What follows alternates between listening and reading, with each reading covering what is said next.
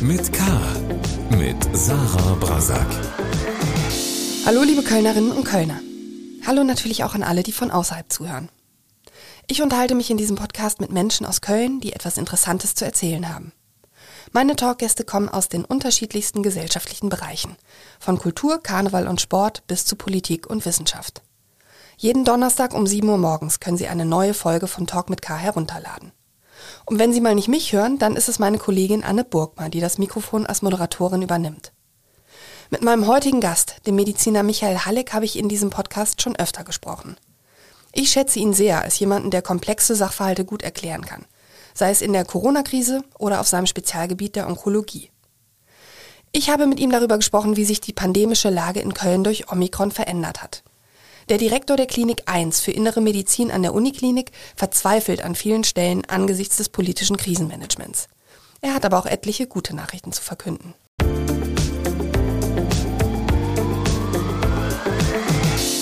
Herr Halleck, herzlich willkommen zu Talk mit K. Ja, ich freue mich sehr, wieder mit Ihnen reden zu können und äh, bin schon gespannt auf Ihre Fragen. Wir haben Anfang Dezember, also vor bald zwei Monaten hier in diesem Podcast, äh, zuletzt miteinander über die pandemische Lage gesprochen. Damals war Ihre Intensivstation voll mit Corona-Patienten, die um ihr Leben gekämpft haben. Und es war noch unklar, was Omikron verändern würde. Man wusste nur, dass diese Variante deutlich ansteckender ist und die Sorge war riesig. Ich habe Sie heute nochmal zum Gespräch gebeten, weil die Uniklinik, wie Sie so schön gesagt haben, ein kleiner Mikrokosmos ist, an dem man die pandemische Lage wie in einem Brennglas bewerten kann. Sie hatten sich Anfang Dezember angesichts Ihrer bereits vollen Intensivstation auf den Ernstfall, möglicherweise sogar eine Katastrophe vorbereitet. Wie ist die Situation auf Ihrer Intensivstation heute? Ja, das ist zumindest mal sehr erfreulich im Vergleich zu unseren Befürchtungen und auch erfreulich im Vergleich zu anderen Wellen bisher. Äh, ich werde gleich noch sagen, warum wir noch nicht ganz am Ende sind, aber Zurzeit ist es so, dass wir auf der Intensivstation immer so zwei bis drei Patienten haben. Es kommen relativ wenig Anfragen. Man sieht es auch an der stabilen Zahl der Intensivpatienten. Das sind ja nicht nur Beatmete, sondern generell Intensivpatienten, also unterschiedlich Schwerkranke. Das ist stabil seit Wochen, äh, um die 40. Und das bedeutet, obwohl wir wie jeder weiß, Inzidenzen haben, deutlich über 500, ja über 600, auch hier in Köln, bleibt die Zahl der Intensivpatienten erstaunlich niedrig. Und das weist äh, auf eine Sache hin, die jetzt langsam klar wird. Omikron ist ein anderes Virus und es macht eine andere Erkrankung. Es ist milder verlaufend und wir können gleich noch ein paar Unterschiede genauer besprechen.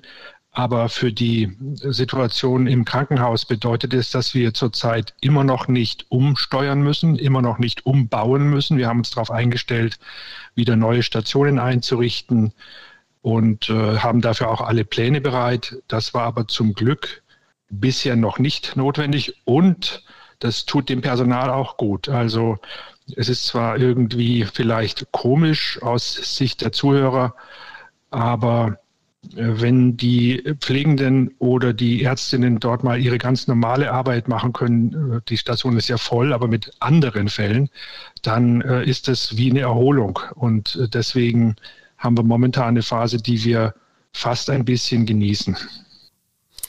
Das freut mich zu hören. Es ist aber auffällig, dass Sie eben von zur Zeit sprechen, derzeit, die aktuelle Lage. Da klingt ähm, noch sehr viel vor durch, was ja auch verständlich ist angesichts äh, sozusagen vieler Szenarien, die ja auch in der Vergangenheit eingetroffen sind, vielleicht auch ähm, sozusagen mit denen man nicht gerechnet hatte. Ist denn für Sie ein Szenario denkbar, dass Omikron doch noch zu vollen Intensivstationen führen könnte? Oder sagen Sie eigentlich, ich gehe davon aus, dass uns das nicht mehr erwartet? Also um es ganz einfach zu beantworten, wir wissen das nicht sicher. Aber warum wissen wir es nicht? Äh, wir wissen ja doch so viel. Ähm, wir haben in Deutschland anders als in England, anders als in Dänemark und auch anders als in Südafrika relativ viele ältere Menschen ohne Impfung. Es sind immer noch bei den über 60-Jährigen zu meinem großen Bedauern über drei Millionen nicht geimpft. Und das bedeutet, wir haben zurzeit eine Pandemie der Jungen, der Jüngeren Patientinnen Und die werden so wie, weniger krank, wie ich es gerade beschrieben habe. Wir sehen also wenig Intensivpatienten. Aber was passiert, wenn in einer relativ großen Zahl von älteren Menschen Omikron richtig äh, durchschlägt, das ist noch unsicher. Ich habe sehr viel telefoniert in den vergangenen Tagen mit äh, Kolleginnen in London, äh, in Dänemark, in Kopenhagen. Und äh, die haben äh, Dinge beobachtet, die auch bei uns zu sehen sind. Aber und zwar zum Beispiel eben, dass die Intensivzahl deutlich niedriger wird. Vielfach kommen Patienten ins Krankenhaus mit einer Erkrankung plus Covid. Das heißt, sie sind dann natürlich positiv, müssen isoliert werden, aber haben nicht nur Covid. Das ist auch eine neue äh, Sache. Das heißt, die Normalstationen werden stärker belastet. Aber in beiden Ländern ist es so, dass die Impfquoten bei den älteren Patienten etwas höher waren. Und das ist meine Sorge, dass wir da noch unsicher sind, weil es kann noch passieren, dass wenn das in zum Beispiel in Altersheimen ankommt, man ist ja nicht vollständig immunisiert und dort dann Ausbrüche passieren oder überhaupt bei älteren Menschen mit ihren Kindern und Enkelkindern, dass dann doch mehr schwerkranke Patienten ähm, entstehen werden und wir doch noch eine Belastung kriegen. Also das ist eine Unsicherheit, die man einfach haben muss und deswegen sind wir diesbezüglich auch noch vorsichtig. Und die zweite Sache zur Vorsicht, was wir auch noch nicht wissen und auch noch nicht wissen können, ist die Zahl der Menschen, die nach Omikron Long-Covid kriegen. Äh, Omikron existiert so ungefähr seit November. Also jetzt gerade mal zwei Monate Long-Covid manifestiert sich in der Regel so nach drei Monaten und länger. Und wir können aus allein logischen Gründen jetzt schon, also weil es noch zu kurz ist, einfach noch nicht abschätzen, wie viele nach Omikron dann später Beschwerden kriegen und äh, letztlich krank werden. Deswegen ist Vorsicht angeraten, die Vermeidung von Omikron weiter sinnvoll, äh, ganz zu schweigen von Auswirkungen auf die Infrastruktur, über die wir vielleicht gleich noch äh, sprechen werden. Gibt es denn auch in der Uniklinik viele Patientinnen und Patienten, die jetzt eben nicht auf der Intensivstation liegen, aber auf der, aber stationär behandelt werden müssen? Also ist die Lage da eine Engpasslage möglicherweise sogar schon? Ähm, erstaunlicherweise auch noch nicht. Ähm, das ist in Norddeutschland ein bisschen anders gewesen. Das äh, war in Bremen ein bisschen enger. Das äh, habe ich dort äh, auch von Kolleginnen gehört. Äh, wir haben tatsächlich auch auf der Normalstation natürlich immer mal Patienten äh, und auch typischerweise solche mit anderen schweren Erkrankungen wie zum Beispiel Krebs oder Immunsuppression. Also diese Menschen sind durch Omikron gefährdet, aber es sind auch da noch nicht so viele, dass wir nicht damit zurechtkommen. Wir hatten wie ich es gerade schon gesagt habe, auch eine Normalstation geplant für, den, für eine große Belastung und diese große Belastung ist einfach noch nicht eingetreten. Sie haben gesagt, es gibt jetzt mehr Zeit, auch um Operationen durchzuführen, zu denen man vorher nicht kam, die man sogar verschieben musste wegen Corona. Ähm, das heißt, es sind auch gute Nachrichten, unter anderem zum Beispiel für Krebspatienten, deren Operationen jetzt nachgeholt werden können und äh, deren Lebenschancen dadurch steigen? Das kann man ganz klar so sagen. Die äh, normale Medizin für andere Krankheiten ist zurzeit eigentlich weitgehend durchführbar. Ähm, das ist, muss man aber auch dazu sagen, äh, wahrscheinlich von Krankenhaus zu Krankenhaus ein bisschen verschieden. Es gibt schon ähm, Strukturen, die vielleicht von vornherein personell knapp besetzt waren und äh, wo das Personal müde geworden ist. Und dort sind natürlich Ausfälle stärker bemerkbar. Also eine Sache, die man schon auch noch erwähnen muss, äh, aber auch dies bei uns noch kompensiert. Wir haben sehr viel mehr Personal in Quarantäne und Erkrankte. Das lässt sich kaum verhindern. Das sind ähm, äh, über 100 bis 200 gewesen die letzten Wochen. Gott sei Dank nicht mehr. Denn wenn es mehr würden, dann muss man auch da wieder anfangen, die äh, Bereiche zu schließen. Äh, in den vergangenen Wochen konnten wir das noch kompensieren und das hat auch einen Grund einen auch wieder erfreulichen Grund. Sie sehen schon, ich habe heute ein paar erfreuliche Sachen zu erzählen. Ich glaube schon, dass das Bremsen der derzeitigen durch die derzeitigen Maßnahmen geholfen hat, dass diese Welle nicht so schnell gekommen ist. Sie haben wahrscheinlich genau wie ich in Erinnerung diese steil ansteigenden Kurven im Ausland. Ja, in Südafrika ging das ja hoch wie eine Rakete, auch in England. Bei uns war das nicht ganz so steil und das hat tatsächlich geholfen, die Belastung ähm, auf den Intensivstationen oder in der Infrastruktur etwas kleiner zu halten, weil zeitgleich nicht ganz so viele Menschen krank geworden sind. Ähm, und wenn, das hatten wir ja befürchtet, dass wir dann ganze Krankenhäuser oder Stationen schließen müssen. Zum Glück bisher noch nicht. jedenfalls nicht in dramatischem Ausmaß. Und jetzt kommen natürlich auch schon die ersten aus der Quarantäne wieder zurück, äh, sodass man wieder äh, ersetzen kann. Also im Moment ist das noch halbwegs kompensiert. Doch dennoch kann man einfach noch nicht sagen, es ist zu Ende, weil die Kurven steigen noch. Ähm, und zu Ende ist es erst, wenn sie wieder fallen. Und das können wir noch nicht abschätzen, was bis dahin äh, passiert ist. Aber nochmal, ich bin trotzdem optimistisch. Warum? Kopenhagen und London nochmal einfach nur Vergleiche mit Großstädten, Ballungsräumen mit ähnlicher Struktur. Dort ist die Zahl bis auf 2000 so ungefähr eine Inzidenz gestiegen und trotzdem ist das System nicht komplett zusammengebrochen. Äh, die haben es auch irgendwie kompensieren können, die mussten dann umschieben für ein paar Wochen, aber es ging. Und wir haben in Deutschland ungefähr pro Einwohner zehnmal mehr Krankenhausbetten. Das heißt, wir haben eine größere Kapazität, dann auch mal in einem peripheren Krankenhaus Patienten unterzubringen, wenn es eng wird. Von daher könnte ich mir vorstellen, dass mit der derzeitigen behutsamen Politik, also nicht alles zu öffnen, sondern vorsichtig weiterzumachen, dass wir durchkommen, ohne dass es zu solchen Notständen kommt. Ganz basal jetzt auf den Punkt gebracht, es hilft Ihnen also, dass äh, das Krankenhauspersonal nicht komplett zeitgleich in eine Quarantäne muss, weil sich nicht alle anstecken äh, und dadurch der Betrieb aufrechterhalten werden kann. Aber gibt es denn sage ich mal, so eine Art Notfallplan. Also in den USA ist es ja beispielsweise so, dass derzeit Chirurgen auch mit Corona operieren, sofern sie keine oder kaum Symptome haben, einfach weil die dramatische Lage es erfordert. Wäre ein derartiges Szenario notfalls auch in Deutschland oder in Köln denkbar? Das ist selbstverständlich äh, theoretisch denkbar. Also rein praktisch sehe ich das momentan nicht. Da sind wir wirklich meilenweit davon entfernt. Äh, wir haben einfach äh, ein Gesundheitswesen mit sehr großen Kapazitäten, vielleicht sogar mit Überkapazitäten im Normalzustand. Und ähm, es gibt natürlich Krankenhäuser, wo aufgrund von ganz anderen Faktoren, also schlechter Führung oder irgendwelcher Unzufriedenheit des Personals schon seit Jahren jetzt Engpässe sind. Aber im Großen und Ganzen glaube ich, dass es so schnell bei uns nicht passieren wird. Trotzdem haben wir auch darüber schon diskutiert. Man muss ja immer die, die, den schlechtesten Fall annehmen und wir haben auch äh, natürlich darüber diskutiert, was wir tun, wenn es zu, so weit kommt. Und im Moment hier bei uns im Klinikum verabredet, dass jede Abteilung, also jeder einzelne Abteilungsleiter mit seinem Personal schaut, was geht, wie kann man es machen, wo kann man schließen.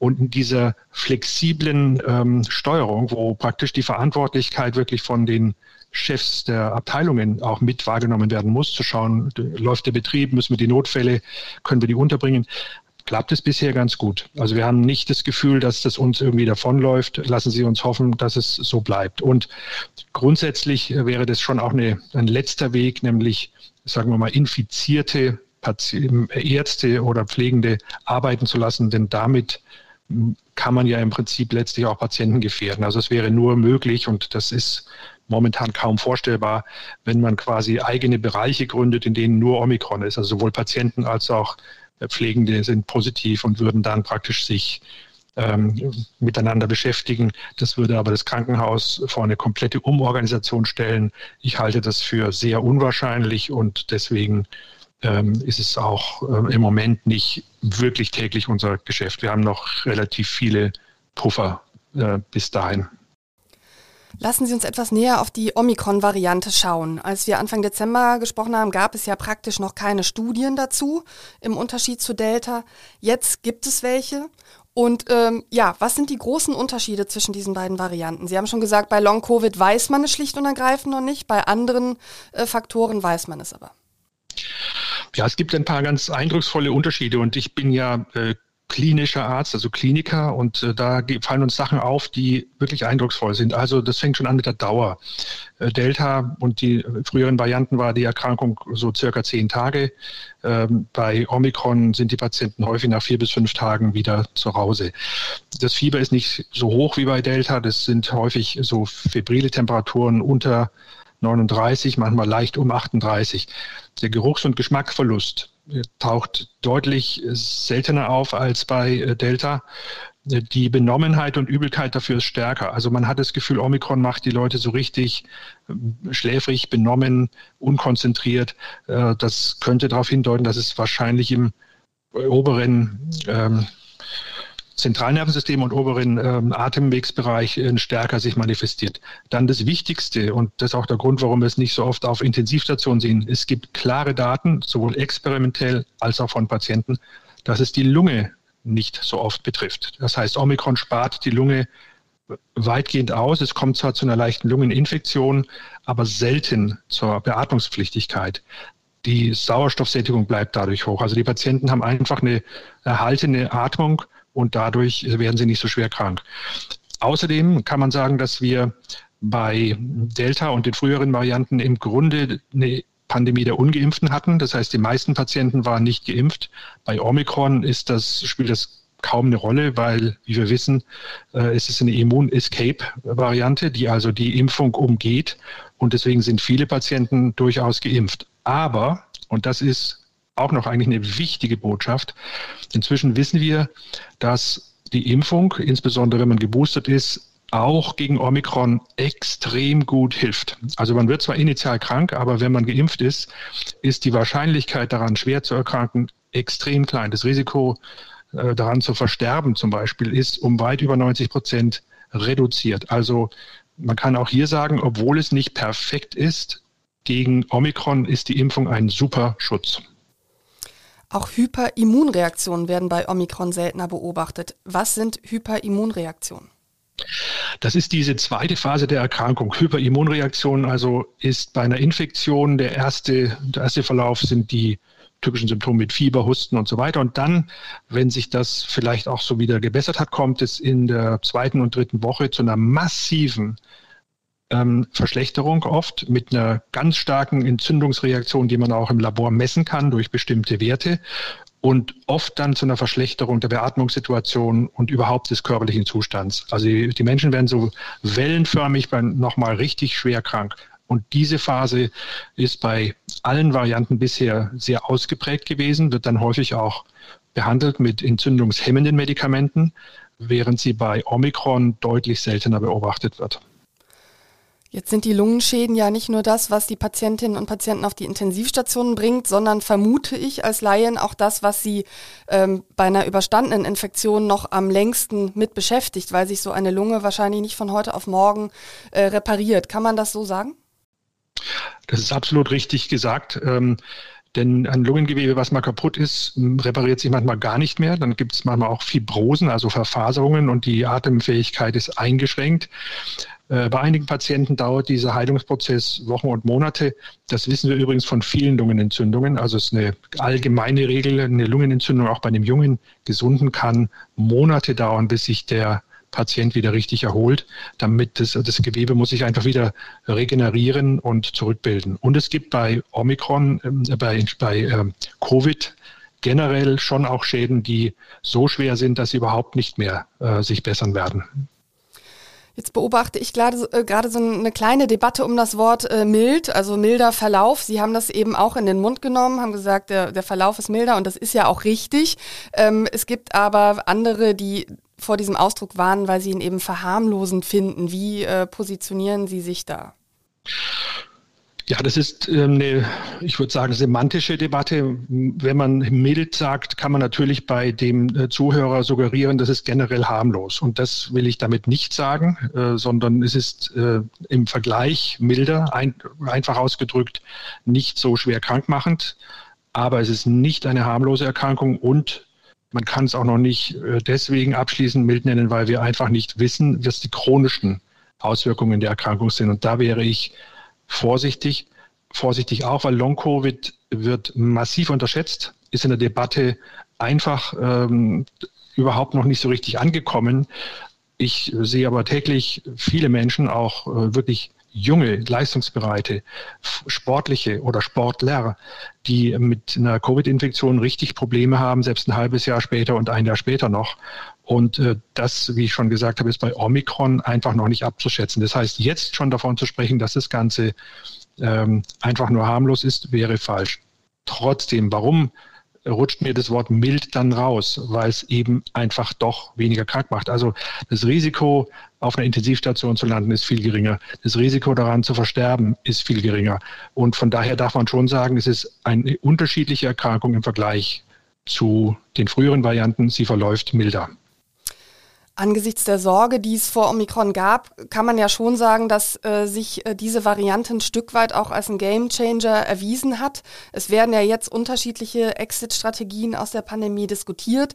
Es hieß zum Beispiel im vergangenen Jahr noch häufig, das habe ich auch von Ihnen gehört, dass wir den Impfstoff weltweit gerecht verteilen müssen, damit uns nicht immer neue und möglicherweise gefährliche Mutationen ereilen können. Das ist sicherlich ja auch immer noch richtig, aber derzeit lese ich im Zusammenhang mit Omikron auch häufiger, dass es unwahrscheinlich ist, dass sich jetzt nach Omikron eine noch gefährlichere Mutation wieder so stark verbreitet. Vielleicht können Sie das mal ähm, aus, aus Ihrer Sicht bewerten. Also das jetzt im Moment das passiert, wenn Omikron sich wirklich sehr breit verbreitet und damit eine gewisse Immunität herstellt, das glaube ich schon. Das bedeutet, die nächsten paar Wochen würde ich nach überstehender Omikron-Welle glauben, dass wir erstmal ein sehr gutes Frühjahr und einen sehr guten Sommer haben werden und keine starke Pandemie erleben. Aber ich würde niemals eine längerfristige Prognose machen, denn das haben wir schon zu oft versucht. Ich war ähm, eher immer auf der vorsichtigen Seite und hatte damit leider meistens recht. Ähm, also zum Beispiel habe ich im letzten Sommer schon vorhergesagt, dass im Herbst eine Welle kommt, wenn wir die Impfquote nicht hoch genug kriegen. Leider hat es gestimmt.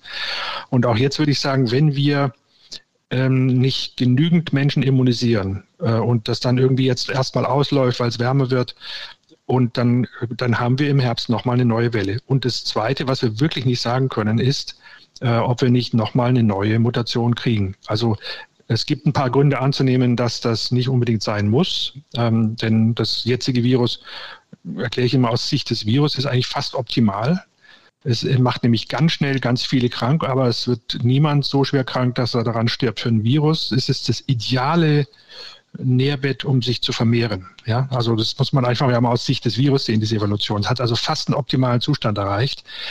Es kann aber leider sein, dass dann wieder eine Mutante rausrutscht, die doch wieder schwerer krank macht. Das können wir nicht vorhersagen. Die Wahrscheinlichkeit ist nicht so hoch, aber es ist auch nicht null. Und wenn wir weltweit nach wie vor so eine Ungleichheit haben. Also manche Länder sind schon durch, andere sind noch nicht mal geimpft und das ist, sehe ich, ein echtes Problem auch. Ja, dann wird es uns passieren, dass wir permanent so eine Zirkulation von Coronavirus haben und es gab noch nie in der Geschichte der Menschheit eine Situation, wo Coronaviren dieser Gefährlichkeit auf eine so mobile Weltbevölkerung gestoßen sind, die außerdem noch so dicht war. Das ist ja neu. Das heißt, auch deswegen ist die Corona-Pandemie für uns neu als historisches Erlebnis, weil wir ähm, so mobil sind wie noch nie in der Menschheitsgeschichte und weil wir im Prinzip uns permanent durchmischen. Das ist eine Mobilitätserkrankung letztlich. Und in dieser Situation vorherzusagen, wie es im Herbst sein wird, wenn, ich sag mal, dann plötzlich in irgendeinem Land, an das wir heute noch gar nicht denken, Tansania oder so, eine neue Mutante hochkommt äh, und dann äh, ganz andere Krankheiten wieder verursacht, das kann keiner seriös vorhersagen. Das heißt, Experten, die sagen, pandemische Lage könnte in diesem Jahr vorbei sein, wäre für Sie nur eine Hoffnung, aber kein Fakt. Absolut, genauso wie Sie es gesagt haben. Mhm. Am Montag hat es eine weitere Ministerpräsidentenkonferenz gegeben. Darin ist entschieden worden, noch eine Zeit lang an den strengeren Corona-Regeln festhalten zu wollen. So wie ich sie bislang verstehe, ist das in Ihren Augen vernünftig. Das ist in meinen Augen absolut vernünftig. Es ist äh, natürlich wieder, ich sage mal, putzig zu sehen, dass genau in den zwei Bundesländern, in denen Landtagswahlen anstehen, wieder Nuancierungen in Unterschieden gemacht werden müssen, damit die Wahlkandidaten, wie der bayerische Ministerpräsident, da noch Duftmarken hinterlässt. Das ist komplett unnötig, meiner Meinung nach. Äh, man kann jetzt diskutieren über Öffnungsszenarien, zum Beispiel für die Kultur. Man kann über vernünftige Maßnahmen reden, aber das so als einen Gegensatz zu inszenieren, das sei äh, zu zögerlich und so weiter, ist reines politisches Manövrieren und führt erneut zumindest in diesen Bundesländern, zu einer Unsicherheit der Bevölkerung. Im Großen und Ganzen ist also dieser der vorsichtige Kurs meiner Ansicht nach schon vernünftig im Moment. In der MPK wurde auch bekräftigt, dass man an einer allgemeinen Impfpflicht weiter arbeiten möchte, um diese durchzubringen, auch wenn der Nutzen angesichts einer möglicherweise ausklingenden Pandemie immer mehr bezweifelt wird. Wie stehen Sie zu der Impfpflicht? Zu der allgemeinen Impfpflicht erstmal? Das, was die Impfpflicht angeht, finden Sie mich sehr ähm, nachdenklich und ich bin im Moment nicht ein Befürworter einer allgemeinen Impfpflicht, weil die jetzige Impfung äh, diesbezüglich zu viele Unklarheiten hat. Und vor allem aber, das ist mein Hauptargument schon von Beginn an, weil ich möchte, dass wir viel impfen und dass wir möglich, möglichst wenig äh, ablenkende Debatten haben. Die Impfpflichtdebatte lenkt schon wieder davon ab, dass wir einfach impfen müssten. Äh, die Impfpflicht wird, wie wir leider merken, und das habe ich leider auch schon im Dezember so befürchtet, jetzt noch länger nicht kommen, weil die ganzen legalen und parlamentarischen Prozesse viel zu lange dauern. Was wir tun müssten, ist viel, viel stärker Maßnahmen ergreifen, die die Impfung unterstützen. Ich bin ein sehr großer Befürworter von konsequenten 2G-Regeln, äh, um zu sagen, dass man aufmachen kann. Macron hat es in Frankreich relativ konsequent gemacht mit dem Resultat, dass dort die Impfpflicht bei den Älteren über 90 Prozent ist. Äh, und das wird in der Gesellschaft auch nicht mehr so kontrovers diskutiert. Klar gibt es auch dort Proteste, aber es ist nicht so kontrovers, weil die Mehrheit sagt, das ist vernünftig. Und Italien, Spanien, andere Länder haben es ebenfalls geschafft. Ich weiß nicht, warum das Land der Impfungserfinder so viele Schwierigkeiten hat, hier die Vernunft durchzusetzen. Und ich glaube, dass die Debatten über die Pflicht tatsächlich dazu führen, dass wieder einige warten und sagen, jetzt mache ich es erstmal nicht, weil noch ist es ja nicht verpflichtend. Äh, also ich habe Sorge, dass das Ganze dazu führt, dass wir die Impfquote viel zu niedrig haben. Und ich bin auch nicht sicher, ob die Pflicht zur Impfung dann tatsächlich das Problem verbessert. Es wird ja jetzt neuerdings geredet, dass man das dann macht für die über 50-Jährigen, also einfach für bestimmte Bevölkerungsgruppen. Ähm, es gibt, ja, sagen wir mal, schon auch ein bisschen Unmut in Teilen der, des Personals von Gesundheitseinrichtungen, dass dort Pflichten installiert worden sind, äh, so quasi als Sonderopfer. Ähm, das ist nicht bei uns so übrigens. Wir sind hier äh, nahezu 90, 99 Prozent geimpft in der Uniklinik. Also ich sehe das mit einer gewissen Sorge und vor allem aber ähm, eben mit einer Sorge, dass wir erneut verpassen, effizient zu sein und äh, uns in theoretischen Debatten verlieren über eine Impfpflicht, anstatt endlich mal ähm, zu impfen, Leute aufzusuchen, zu sagen, äh, warum es wichtig ist. Ich glaube schon, dass wenn man jemand erklärt, dass er ein 90-prozentiges oder äh, zigfach erniedrigtes Sterberisiko hat durch die Impfung bei Omikron, dass das äh, Leute überzeugen kann, wenn man das wieder und wieder vernünftig erklärt. Die einrichtungsbezogene Impfpflicht soll Mitte März in Kraft treten. Ähm, sind Sie denn mit dieser einrichtungsbezogenen Impfpflicht einverstanden? Naja, das gibt hier schon noch ein paar Probleme, nämlich es ist nicht geregelt, was tun wir denn mit denen, die es dann wirklich nicht machen. Sollen wir die entlassen? Ähm, sollen wir die äh, nach Hause schicken und erstmal weiter bezahlen? Also es gibt meiner Ansicht nach auch hier Probleme.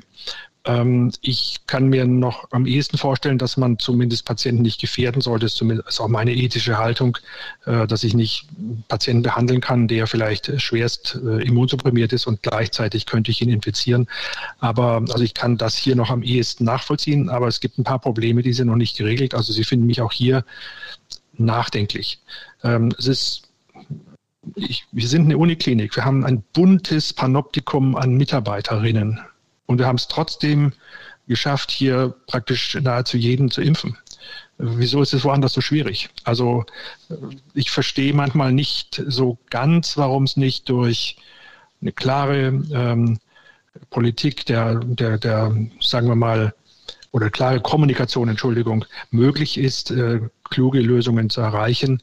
Und von daher ähm, wäre ich, setze ich wirklich eher immer auf Aufklärung und Überzeugung und äh, sanften Druck als auf Zwang und äh, Verpflichtungen, die letztlich die Bürger dann auch verstören. Es hat jüngst wohl eine verabredete Aktion gegeben, bei der Impfgegner in deutschen Tageszeitungen Anzeigen angeblicher Pflegekräfte geschaltet haben, die jetzt den Beruf wechseln wollen, weil die Impfpflicht äh, kommen soll. Ähm, das ist jetzt natürlich Stimmungsmache. Sie haben gesagt, 95 Prozent an der Uniklinik sind geimpft. Jetzt ist die Uniklinik sicher jetzt auch nicht völlig repräsentativ äh, für ganz Deutschland. Sie sagen, man muss an der Kommunikation arbeiten, aber das gelingt ja teilweise nicht. Also wie wie schätzen Sie diese Gefahr ein, dass es wirklich äh, sozusagen äh, Menschen von diesem Beruf auch abbringt? Die Gefahr ist natürlich ähm, nie ganz auszuschließen. Ich denke aber, dass da eine Mischung ist zwischen Frustration, alleine gelassen zu sein von der Politik, permanenter Überlastung, und ich kenne viele, die das so erleben. Ich kenne übrigens auch in Köln solche Krankenhäuser, die in so einem Zustand arbeiten und die äh, permanent auch Personal verlieren. Ähm, und ich glaube, hier müssen wir schon einmal nachdenken über die Art, wie wir Krankenhäuser betreiben in Zukunft. Ähm, klar, die Uniklinik hat das Problem momentan nicht so stark. ich könnte mir vorstellen, dass auch eine bestimmte Kultur notwendig ist, um Mitarbeiter zu binden, obwohl eine Krise ist. Ähm, und genau dafür werbe ich. Ähm, ich glaube, dass man ein Gesundheitswesen letztlich daran messen sollte, wie gehen die Einrichtungen mit ihren Mitarbeitern um, wie viel Druck herrscht dort, kann man das noch kompensieren und letzten Endes übersetzt auf den Rest der Gesellschaft, wie geht die Gesellschaft mit Menschen um, die eben unter Druck und in Not äh, und in Krankheit leben. Und dazu gehört auch, dass man Personal in Krankenhäusern anständig behandelt und dann so behandelt, dass sie trotz Krise hier arbeiten. Und das kann ich in der Uniklinik sagen. Also wir haben äh, mit der Pflegedirektorin Frau Filipovic, die einen super Job macht, ähm, vor kurzem gesprochen. Und tatsächlich ist es so, dass wir jetzt in den letzten zwölf Monaten nicht Personal verloren haben. Es ist wahrscheinlich aber auch nicht nur eine Frage der guten Klinikführung allein, sondern auch eine politische Frage. Was tut man für die, dafür, um Anreize noch stärker zu erhöhen, in diesem Feld zu arbeiten, oder? Äh, das stimmt. Und ich bin ähm, tatsächlich der Meinung, dass man nochmal nachdenken muss über die, ähm, die, sagen wir mal, Strukturierung des Krankenhauswesens generell, weil wir haben eine kuriose Situation in Deutschland. Wir haben eigentlich pro Bevölkerung, also pro Kopf, ähm, mit das meiste Pflegepersonal in der Welt. Äh, das ist ganz kurios, aber da wir so viele Krankenhäuser haben, äh, ist es so verteilt, dass es am einzelnen Patienten dann immer zu wenig ist. Äh, und das ist etwas, worüber wir nachdenken müssen. Außerdem glaube ich, dass die Ökonomisierung des Gesundheitswesens Grenzen hat. Also wenn man alles ökonomisch optimiert, dann kann es dazu führen, dass wir am Ende nicht mehr dafür belohnen, dass man menschliche Medizin macht. Und das klingt jetzt sehr idealistisch, ist aber die Art, wie ich Arzt sein möchte. Und ich glaube, man muss dafür kämpfen, dann einen Ausgleich zu finden und nicht über Erstattungsziffern und DRG-Berechnungen, wie wir sie zum Beispiel haben, alles so zu optimieren, dass am Ende nur noch zählt, wie viel Überschuss man erwirtschaftet und nicht, wie sich der Patient bei uns fühlt. Also die Qualität, und die ist schwer zu messen, aber die Qualität der Versorgung wirklich als Grundlage der, der Existenz zu nehmen und nicht die ökonomischen Daten. Und das ist etwas, worüber wir neu nachdenken müssen, weil seit einigen Jahren geht die Steuerung rein ökonomisch. Und das führt zur Frustration, weil sie das Gefühl haben, es wird ähm, einfach bemessen. Ich kenne Krankenhausführungen könnte Ihnen da stundenlang Beispiele erzählen, äh, die im Grunde genommen sagen, ja, da kommt nicht genug Umsatz rum, also wird Personal abgezogen. Also nur so. Also da wird nicht gefragt, haben die, äh, kommen die mit der Arbeit klar, äh, schaffen die das noch oder was auch immer, sondern es geht allein nach ökonomischen Variablen. Und so Gesundheit zu steuern, ist oft nicht gut.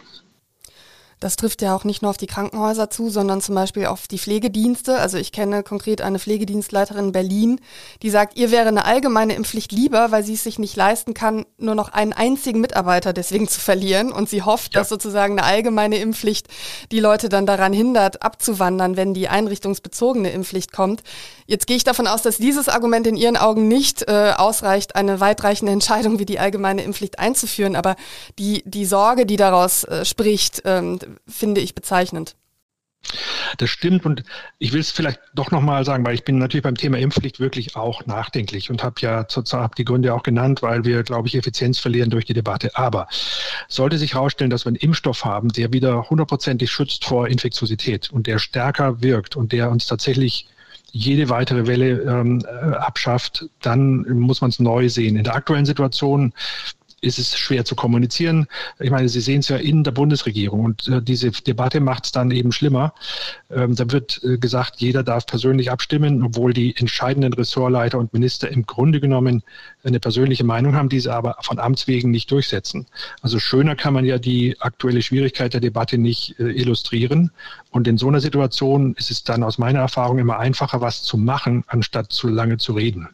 Also Pandemie-Management ist Handeln und nicht Quatschen. Obwohl wir uns hoffentlich, vielleicht, bestenfalls in der finalen Phase der Pandemie befinden, habe ich den Eindruck, dass die Wut da draußen größer wird. Längst nicht nur, aber auch bei Menschen, mit denen man sich jetzt nicht gemein machen möchte. Noch nie wurde zum Beispiel so viel demonstriert in diesen Tagen. Jüngst wurde auch vor den Redaktionen großer öffentlich-rechtlicher Sender demonstriert. Dabei wurden auch Journalistinnen und Journalisten tätlich angegangen. Hat die Pandemie die Tendenzen einer Polarisierung in diesem Land rasant und auch in beunruhigendem Ausmaß beschleunigt? Ohne Wenn und Aber ja, das macht mir mit die allergrößte Sorge. Also die, dieses Freilegen von äh, von unschönen Zügen der Menschen in einer Demokratie bis hin zur Gefährdung der Demokratie durch die Polarisierung und den Hass auf andere, den Hass auf die Medien, den Hass auf die Politiker, den Hass auf die Wissenschaftler oder wen auch immer, äh, macht mir Sorgen. Das kommt wahrscheinlich aus zum Teil auch echter Not. Also man sollte nicht immer so tun, als seien das nur, ähm, ich sag mal, Verrückte oder so, sondern das kommt auch aus echter Not, wenn man erlebt, wie die ganze Existenz dahin schwindet und man das Gefühl hat, niemand kümmert sich um einen, wird man einfach wütend.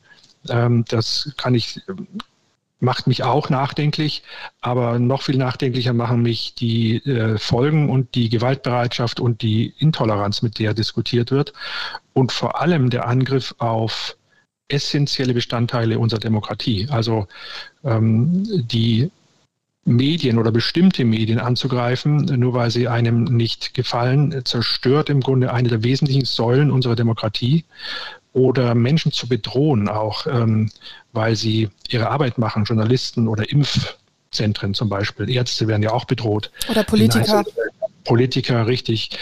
Dass in der Form wohl ein Teil davon nur versucht, den Job zu machen äh, macht mir wirklich tiefe Sorge und äh, diesen Kulturwandel in ganz Europa beobachte ich mh, hm, ja tatsächlich als Bedrohung und genau deswegen engagiere ich mich übrigens äh, ab und zu auch öffentlich, weil mir äh, hier eine Entwicklung begonnen hat, die rasant beschleunigt zu werden scheint zurzeit und die wir nicht richtig im Griff haben. Da kommen Dinge dazu, die wir auch noch nicht richtig verstanden haben, nämlich welchen welchen beschleunigenden Effekt haben die sozialen Medien? Den haben sie ja sicher. Wie können wir das eventuell kontrollieren? Wie können wir faktenbasierten Journalismus äh, wieder in die Köpfe bringen, äh, so dass die Menschen das auch verstehen, äh, was zum Beispiel Wissenschaftler, was Politiker machen möchten. Und damit müssen wir uns wirklich beschäftigen, sonst fliegt uns das hier um die Ohren. Sie haben auch die angesprochen, die berechtigte Sorgen haben und äh, die gibt es natürlich äh, auch. Ich erlebe sogar im Moment, dass viele, die lange sozusagen alles mitgetragen haben, auch an Vorsichtsmaßnahmen, jetzt äh, die Geduld verlieren. Ich sag mal äh, Gastronomen äh, aus der Kulturszene, ähm, die Zukunft des Kurzarbeitergelds ist unklar. Das heißt, man hat Sorge von einer Kündigungswelle ähm, ab März. Die Existenzsorgen sind größer, weil auch einige Hilfen ja nicht mehr fließen, muss man sagen. Denn man hat ja nicht wieder richtig zugemacht. Das heißt, viele krebsen jetzt äh, vor sich hin und ähm, haben eine große Unsicherheit. Und in dieser Zeit wird meines Erachtens auch genau darauf geguckt, was ist jetzt Symbolpolitik und was ist nicht Symbolpolitik. Ähm, also sind die Entscheidungen nachvollziehbar. Und als wir im Dezember miteinander gesprochen haben, waren die Bilder des mit 50.000 Zuschauern gefüllten FC-Stadions ja gerade bundesweit diskutiert und kritisiert worden. Jetzt ist die Lage so, dass derzeit 750 Fans ins Stadion dürfen, äh, ins Stadion dürfen oder in die Lanxess Arena, also in große Arenen, teilweise Freiluft. Ähm, reagiert die Politik da in Ihren Augen wieder zu ängstlich? Ja, man könnte mehr ähm, probieren. Ich bin ganz klar der Meinung, und da kommt der Punkt und mein, mein Kernthema während der gesamten Pandemie leider immer noch nicht richtig äh, verbessert. Wir haben zum Teil so ineffizient agiert, dass wir bürgerliche Freiheiten und Sonderopfer ähm, so, also bürgerliche Freiheiten beschnitten haben und Sonderopfer verlangt haben in bestimmten Berufsgruppen und das ist nicht in Ordnung. Also man hat einfach weil das irgendwie ging, ohne groß den Wirtschaftsbetrieb zu lähmen, ähm, einfach der Kultur, der Gastronomie, der Hotellerie, dem Einzelhandel äh, in unterschiedlichem Ausmaß, aber zum Teil über lange, lange Zeit Sonderopfer abverlangt und das ist nicht in Ordnung.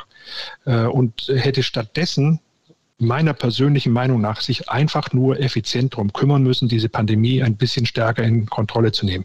Ich nenne mal ein Beispiel. Also es wird ja jetzt endlich diskutiert, aber wenn wir es irgendwann mal geschafft hätten, mit etwas effizienterem Einsatz elektronischer Werkzeuge die Kontaktnachverfolgung zu ähm, steuern und dann vielleicht äh, zwei Wellen gar nicht zu brauchen. Also die zweite, die dritte und wahrscheinlich auch die vierte Welle waren verhinderbar. Äh, die jetzige Omikron-Welle eher nicht wegen dieser Mutation. Ja, dann wäre das Sonderopfer ausgeblieben. Und stattdessen äh, wurde eine für den Bürger nicht mehr nachvollziehbare Diskussion geführt über Freiheit gegen Gesundheit und noch viel schlimmer, ein riesiger Teil der Maßnahmen ist als inkonsequent empfunden worden. Also zum einen jagen wir dicht gedrängt durch die Fußgängerzone oder in den öffentlichen Verkehrsmitteln und zum anderen darf man in ein Stadion, das riesige Weiten hat, nicht mehr als 750 Leute platzieren. Nur damit keine Bilder entstehen, die irgendjemand stören.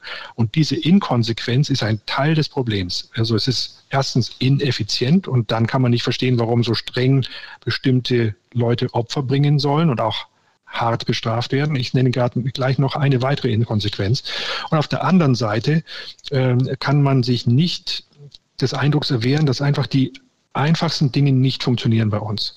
Und dieses, diese, sagen wir mal, der Disconnect einer ineffizient gemanagten öffentlichen Hand, äh, der gesamte öffentliche Bereich ist nicht effizient gemanagt, ist immer überfordert, gemeinsam mit den strengen Auflagen für bestimmte Bereiche im täglichen Leben macht die Menschen kirre. Ich nenne noch ein Beispiel der Schulen, das ist das allerschwierigste Thema. Trotzdem ähm, möchte ich einfach mal beantwortet bekommen, warum es einerseits nicht möglich ist, bestimmte Schutzmaßnahmen in Schulen zu installieren und andererseits dann, und äh, gerade Politiker die Freiheit ganz stark propagieren, dann geradezu zwanghaft äh, Familien zwingen, ihre Kinder in die Schule zu schicken, auch wenn sie die gut beschulen können weil es gibt einige dieser Familien, die haben schwerst kranke Angehörige und die haben Angst, wie sie sich das nicht vorstellen können, dass das Kind von der Schule die Infektion nach Hause bringt und damit die Mutter, den Vater, die Großmutter praktisch in eine tödliche Gefahr bringt. Und in dieser Situation nicht wenigstens mal das Gefühl zu haben, dass man darüber reden müsste und zu sagen, nein, da gibt es keine Freiheit, das Kind muss in die Schule, sonst kommt die Strafe, die Polizei, keine Ahnung, weil wir haben hier Präsenzpflicht, ist auch so eine Inkonsequenz, die ich nicht verstehe. Also man, statt hinzuschauen und zu sagen, überlasst es doch den Schulleitern, die genau wissen oder den Lehrern, welche Kinder können das, andere sind natürlich vernachlässigt und müssten unter allen Umständen in Präsenz beschult werden, weil sie sonst riesige Rückstände haben, werden immer allgemeine Regeln erlassen und es wird dann aber die Hygiene in der Schule quasi komplett ähm, wiederum offen gelassen. Auch die Hilfsmittel sind zum Teil unzureichend. Und hier sind solche, ich mal sagen wir mal, Schlampigkeiten äh, passiert in der gesamten Pandemie, die viele Menschen, die eigentlich gut gewählt sind, nachdenklich und auch ein bisschen wütend machen. Und das verstehe ich. Und es hat mich auch die ganze Zeit schon geärgert während der gesamten Pandemie. Und ich habe immer wieder angemahnt an allen Stellen, kümmert euch um die praktischen Probleme, strengt euch mehr an, weil man kann das besser machen. Ich sage mal salopp zum Schluss, würden wir das hier an der Klinik so machen, dann wären uns während der gesamten Pandemie permanent Leute an Covid gestorben. Und man muss sich da zusammenreißen und das gut machen, damit man nicht andere Menschen gefährdet. Das hätte ich mir ein bisschen stärker gewünscht als Zentrum der Debatte und nicht äh, permanent irgendwelche großen Ideen über Pflichten und Freiheiten und andere Ablenkungsmanöver. Ganz konkret fällt mir dazu in Köln ein, dass die Luftfilter an den Schulen erst im Frühjahr größtenteils kommen sollen. Genau, also im Prinzip vielleicht, wenn es vorbei ist, um es mal ein bisschen salopp zu sagen, das kann dann auch keiner nachvollziehen. Und ähm, ganz konkret, weil Sie es auch gefragt haben und ich das noch nicht ähm, direkt beantwortet habe, ähm, natürlich kann man aus meiner Überzeugung versuchen, Veranstaltungen in sicherem Maße durchzuführen, zum Beispiel in einem Stadion mit Freiluft, wenn dort die Sicherheitskonzepte gut sind. Da dazu pauschalen Urteilen wie 750 ist die maximale Höhe zu kommen, ist für mich nicht gerecht. Es gibt auch etliche Geboosterte, die zum Beispiel sagen, naja, dass jetzt nur sozusagen zehn Geboosterte zusammenkommen dürfen, empfinden sie auch als unverständlich. Es zählt aber zu den strengen Regeln, die wir im Moment haben. Ist letztlich auch ähm, eine, eine, sehr willkürliche Zahl. Jetzt will ich nicht anfangen, indem ich praktisch auch wieder also einer von denen bin, die alles verwässern. Aber klar, es ist manchmal ungenau. Äh, wenn wir jetzt uns alle an alle Regeln halten würden, die sinnvoll sind, hätten wir wahrscheinlich keine Pandemie. Und äh, genau an der Stelle äh, ist es dann manchmal auch so, dass man das halt schlucken muss oder mit gesundem Menschenverstand versuchen muss, mit den Regeln umzugehen. Aber klar ist es, ähm, die Gefährdung, die wechselseitige Gefährdung, schwer krank zu werden bei einer reinen geboosterten Veranstaltung ist wirklich sehr klein bei Omikron und deswegen sollte man darüber nachdenken, das ähm, dann auch äh, relativ schnell zu lockern, wenn wir drüber sind. Ich meine, die Hoffnung ist ja und auch berechtigte Hoffnung, dass die, der Peak von Omikron innerhalb von jetzt ein paar Wochen erreicht sein wird. Dann geht das schnell runter nach der Erfahrung im Ausland. Und dann sollte man solche Dinge zuerst angehen und sie leichter machen. Sie hatten im Dezember gesagt, wir befinden uns in der Geiselhaft der Ungeimpften. Gilt das eigentlich immer mehr in einer Zeit, in der wir Geimpfte und Geboosterte vor dem Virus eigentlich keine Angst mehr haben müssen? Äh, ich würde, würde leider sagen, das ist immer noch so, denn die, das Problem der Pandemie wäre äh, nach den jetzigen Erkenntnissen selbst bei Omikron äh, fast schon ausgestanden, weil die Zahl der Schwerkranken einfach so gering wäre. Also meine Sorge, dass die 60-Jährigen sich nochmal schwer infizieren, wäre in einer durchgeimpften Gesellschaft sehr viel kleiner. Ähm, dann wäre nach den Zahlen, die wir kennen, die Gefahr, die von Omikron ausgeht, vergleichbar mit der von einer Influenza ähm, und Infektion. Und äh, wir wissen, dass wir uns äh, ja bei Influenza jetzt nicht so umfassend als Gesellschaft abgeschirmt haben, wie wir das jetzt tun. Und das äh, ist schon auch wichtig, das ähm, in, in Erinnerung zu rufen. Mit einer gewissen Wintergrippe durch Influenza zum Beispiel haben wir eigentlich bisher normal leben können. Jeder konnte sich schützen und impfen, aber es hat nicht das gesamte Gesundheitswesen lahmgelegt. Wir bewegen uns darauf zu und wären wir alle geimpft, dann wären wir schon da. Kommen wir zur Lage in Köln. In Köln wird jetzt auf Eigenverantwortung gesetzt. Das Gesundheitsamt kontaktiert also nicht mehr oder eben nur noch in Ausnahmefällen. Finden Sie das gut oder sehen Sie Probleme?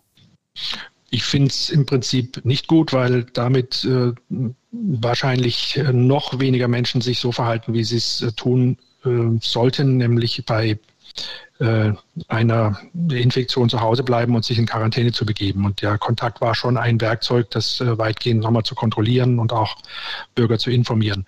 Ähm, es scheint aus Kapazitätsgründen nicht zu gehen. Wir haben das größte Gesundheitsamt zumindest der Bundesrepublik. Einige sagen des Erdballs, aber auf jeden Fall ein großes. Und warum es dann ausgerechnet in diesem nicht geht, das habe ich nicht ganz verstanden nochmal, und deswegen bin ich auch da so, so ein bisschen un, ungeduldig, mit elektronischen Werkzeugen, die man längst hätte irgendwie installieren können, wäre die Arbeitslast auch kleiner. Und ich verstehe nicht, warum man nach zweieinhalb Jahren Pandemie das in Deutschland nicht auf die Reihe kriegt. Ich verstehe nicht, warum wir nicht eine Debatte geführt haben vor einem Jahr, äh, dass wir die Datenschutzauflagen mal für kurze Zeit, nämlich zwei bis drei Wochen, bei einem Bürger so gestalten können, dass man über eine vernünftige Corona-App äh, eine Quarantäne vielleicht auch überwachen kann, ohne dass das Gesundheitsamt dauernd anruft. Warum man nicht intelligente Lösungen kreiert hat, so wie es in Südkorea funktioniert, wo viel weniger Menschen an Corona gestorben sind. Äh, dann opfern wir lieber ein paar zehntausend Menschen, weil der Datenschutz ein, ein solches goldenes Kalb geworden ist, dass keiner mehr ran darf. Das verstehe ich nicht. Und äh, von daher, und, und das gilt natürlich auch für ein Gesundheitsamt wie in Köln, wo nach wie vor sehr viel nicht elektronisch gemacht wird, sondern mit Papier, mit Fax, mit Telefon. Und dann ist schon klar, dass man sehr schnell überfordert ist. Also hier muss dringend im öffentlichen Gesundheitswesen ähm, nachgebessert werden ist eine übrigens sehr gute Maßnahme, dass Ute Teichert, eine Praktikerin, jetzt ins Ministerium berufen worden ist gestern, ähm, um dort die Pandemie und das Management zu verbessern. Eine gute politische Entscheidung. Ähm, die bringt sehr viel Erfahrung mit und ich kann nur hoffen, dass die auch diese Dinge dann angeht, weil sie mahnt seit Monaten an, äh, dass wir eine verbesserte elektronische Kontaktnachverfolgung bekommen und dass wir damit effizienter werden. Also Sie finden mich auch hier manchmal also ein bisschen entsetzt, weshalb wir das nicht hinkriegen nach zweieinhalb Jahren oder zwei Jahren Pandemie. Es ist noch jemand ins Ministerium berufen worden, nämlich der neue Gesundheitsminister Karl Lauterbach, ein Kölner, einer von uns.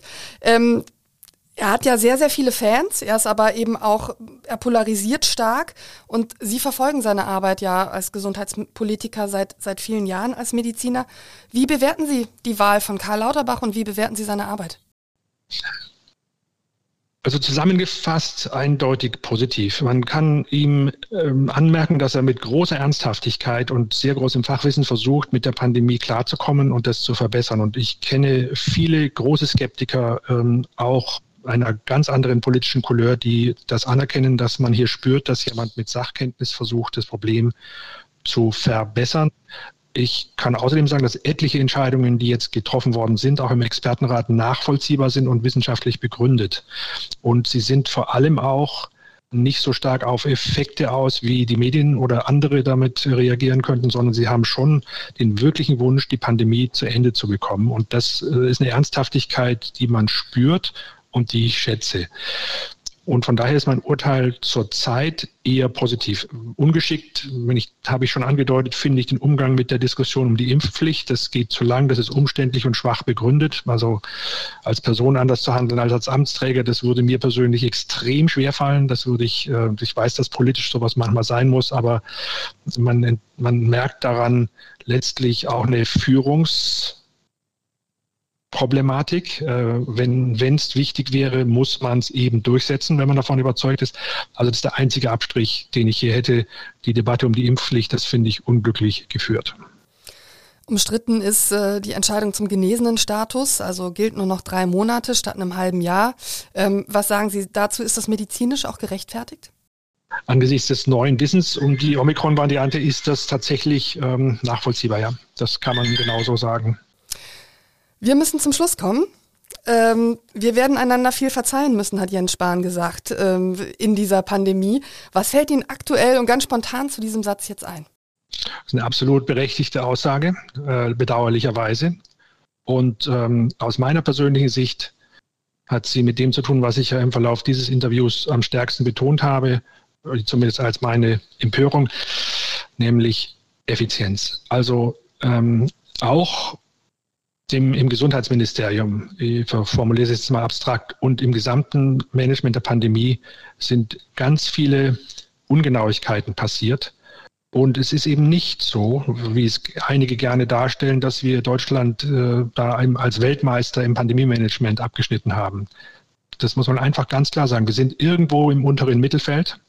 Aber für ein so reiches Land mit diesen irrsinnigen Ressourcen aus meiner Sicht äh, sind wir der Aufgabe nicht komplett gerecht geworden, weil wir im Management nicht gut waren. Und da müssen wir in der Tat einander viel verzeihen. Und ich kann nur hoffen, ich bin ja Optimist, dass wir daraus die richtigen Lehren ziehen, um in der Zukunft für solche Krisen besser gerüstet zu sein. Und es hat eben auch damit zu tun, dass die Empörung der Bürger, die daraus resultiert, weil sie sich im Grunde genommen schlecht regiert gefühlt haben, dass die wieder nachlässt.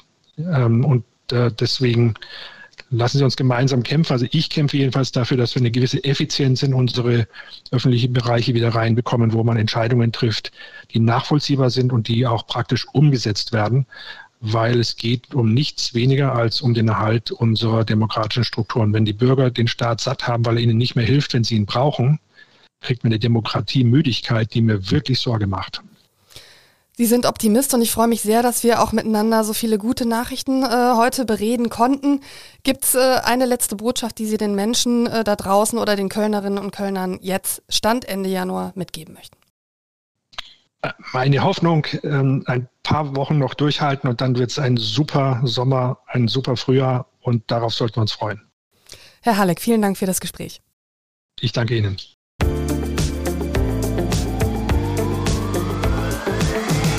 Ich möchte an dieser Stelle auch unseren täglichen Podcast Stadt mit K News für Köln empfehlen. Dort hören Sie immer ab 17 Uhr die wichtigsten Nachrichten des Tages unterhaltsam aufbereitet und ausführlich beleuchtet. Die gesamte Podcast-Familie des Kölner Stadtanzeiger finden Sie, indem Sie das Stichwort Kölner Stadtanzeiger bei einer Podcast-Plattform Ihres Vertrauens eingeben. Wenn Sie Lob oder Kritik zur aktuellen Folge haben oder einen Talkgastwunsch, schreiben Sie mir gerne eine kurze E-Mail an sarah.brasak.ksdamedien.de. Bleiben Sie gesund. Bis zum nächsten Mal sage ich Danke, Tschüss und auf Wiederhören.